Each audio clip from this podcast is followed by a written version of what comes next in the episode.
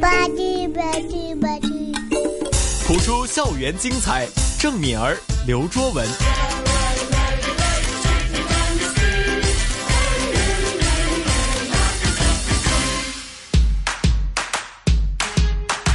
不普通学堂，这个星期的不普通学堂英文的课堂在直播室依然是由我们的御勇老师 Sheryl 老师，你好。嗨，大家好。那么前几个星期我们都是学习一些有主题的词语，那么这个星期我看看这五六个词语呢，其实没有太大的关系。为什么会选来这一些的词语呢？ Well, it's because I think that um, even though before we used themed ones like outdoor, touring, all this stuff revolves around having fun, which you should during your vacation. But I feel like, you know, September's rolling round and we should all start preparing for school. And so I've come up with some more academic vocabulary. So I hope that everyone can brush up their dictionary. 所以 Sheryl 老师的意思呢，就是虽然暑假还有呃一段时间，但是其实呢，距离九月开学哦也很快了。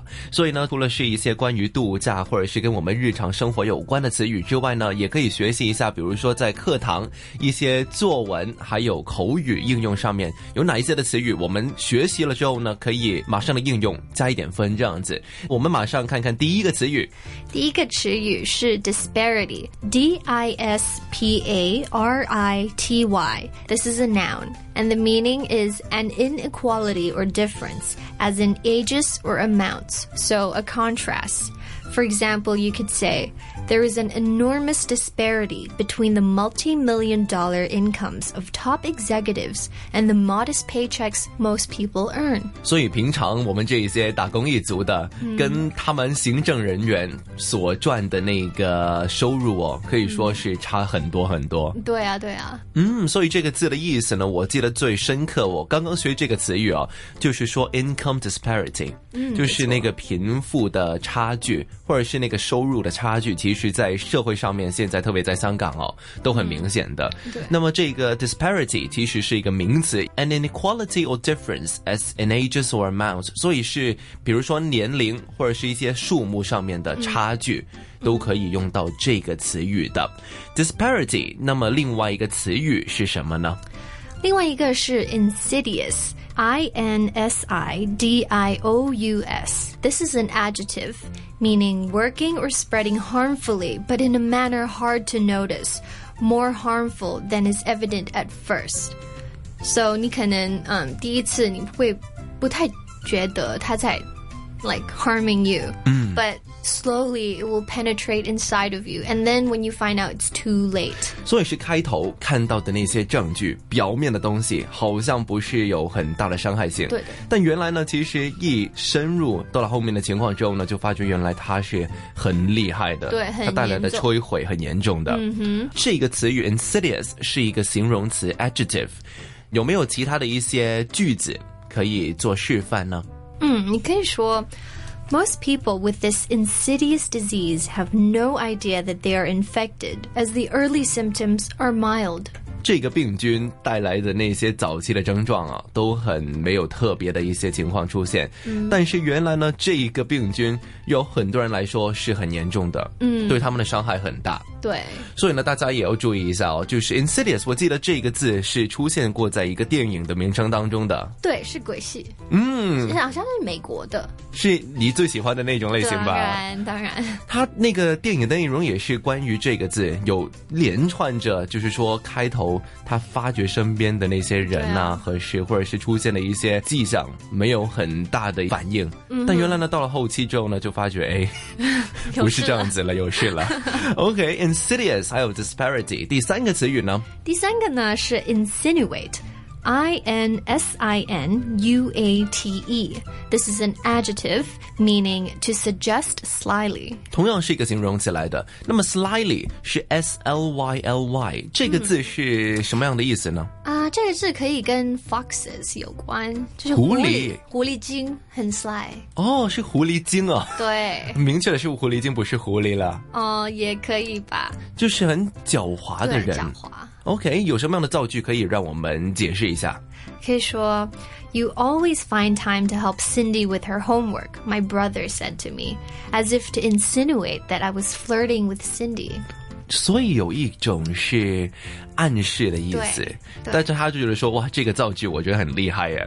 你的兄弟就跟你说，哎，你经常都找 Cindy 就帮他做功课，嗯对帮他做课业，但是他就觉得其实你的动机不是那么简单对，你就好像是想跟他有一些什么样的后续的情况发生。嗯啊既然是这样子啊，insinuate，嗯，除了是这个造句之外呢，平常有没有其他的场景都可以用到？嗯，Um, 我不知道你有没有试过 cheating in class？可这能妈我啊作弊，对，就可能嗯、呃我本来数学不好的，so I cheated。And maybe suddenly the teacher looks at my track record, right? Every time I get like maybe 30, 50, and then suddenly I get 100. So the teacher will say, hmm, that's really weird that, you know, you've got 100 this 就 time. 怀疑你说对为什么你上来都是拿三十分，突然间拿一百分可。是他不会直接跟你说，我觉得我怀疑你是 cheating 哦，就可能他是有一点话 i n s i n u a t e 对、哦，就跟你说，哎，突然进步那么多了。对啊，你你讲这种 话就是 insinuate，、哦 OK，对那可以用到这个字。我觉得这三个字，我们刚刚学习的都可以应用在一些作文身上哦。嗯，可以啊，有一些，比如说是小学生的作文，通常都要看一下你用到哪一些新的词语，嗯，这些应该能够帮助到他们吧。应该可以，中学也更加可以。嗯，就有三个了，第四个词语第四个是 interrogate。I N T E R R O G A T E. This is a verb Hmm? 是一个动词来的， and it means to question formally and systematically. 在小学的时候学过这个字呢，就是在讲关于一些英文的用法，就说呢、i 嗯 n t e r r o g a t i o n 就是这个字的名词、w 嗯 h a t should I do in class？、是一个 interrogation 其中一个例子，嗯，就是这个意思咯，很正统的，很有规律的，很正式的去问问题。对，嗯、um,，the perfect example would be police.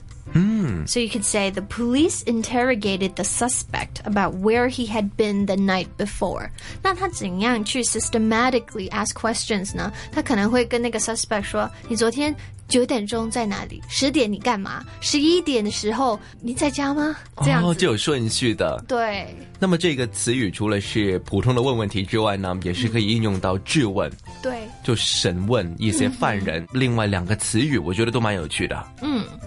这个呢，下一个是 obsequious，这个是 adjective，spelled o b s e q u i o u s，and this meaning is to be overly willing to serve。Obey or flatter in order to gain favor. 那 flatter 可能是什么呢？呃，我会说，Oh, you know, you look especially beautiful today. 然后他就感觉到特地要说啊，好嗯开心。哦，对呀，对呀。那 obsequious，你可以说，嗯、m y boss is constantly followed by obsequious assistants who will do anything she tells them to do。竟然是这样子啊！通常在办公室都有很多这一类人的，就这个老板身边都围绕着很多这一些，可以说是拍马屁吗？可以，啊，就是这个意思，嗯就这些很喜欢拍马屁的助手，然后呢，嗯他就那个老板跟他说什么，他都完完全全会服从的。嗯，没错。 obsequious 是一个形容词 adjective，最后一个词语了。最后一个也是一个 adjective，it's opportune，so o p p o r t u n e。Notice that this is opportune and not opportunity because opportune means um, suitable, appropriate, and well timed。都跟 opportunity 有一点点的关系，一点点。那 opportunity 就是机会，你要自己找你自己的机会。那通常人家就会说 opportunity is all about timing, right? So let's uh, listen to my example. It says there isn't a more opportune time to invest in the stock market than this period of time. So pretty much I'm saying that right now is an appropriate time to invest in the stock market. 就是最好的一个时机，对在股票的市场当中要做一点投资的动作，还有活动啦。嗯这个 opportune 其实也跟 opportunity 的关系呢，就是说这个除了是最适嗯当。最适切的一个时机之外呢，也是讲到关于机会吧。没错嗯可能你错过了这个最适合的时刻，就会很糟了。对啊，那么我们就借舍友老师的声音来重温一下这六个词语。 The first word is disparity, meaning an inequality or difference, as in ages or amounts. there is an enormous disparity between the multi million dollar incomes of top executives and the modest paychecks most people earn. The second word is insidious, meaning working or spreading harmfully, but in a manner hard to notice, which is more harmful than it is evident at first. Most people with this insidious disease have no idea that they are infected, as the early symptoms are mild. The third word is insinuate, meaning to suggest slyly. You always find time to help Cindy with her homework, my brother said to me, as if to insinuate that I was flirting with Cindy. The fourth word is interrogate, meaning to question formally and systematically. The police interrogated the suspect about where he had been the night before. The fifth word is obsequious, meaning overly willing to serve, obey, or flatter in order to gain favor. My boss is constantly followed by obsequious assistants who will do anything she tells them to do. The last word is opportune, meaning suitable, appropriate, and well timed. There isn't a more opportune time to invest in the stock market than this period of time. 所以就要抓紧时机学习英文了。嗯哼，其实有很多的时候呢，听到这些词语都未必会马上的记得住，但是如果身边现在都很多的智能电话，或者是手拿一本笔记本。然后把这些哎突然间听到的一些词语都记下来，可能有一天你用到这一些的词语的时候呢，也会嗯有帮助的。好，那么今天非常感谢是我们的御用老师 Sharon 老师，好，谢谢。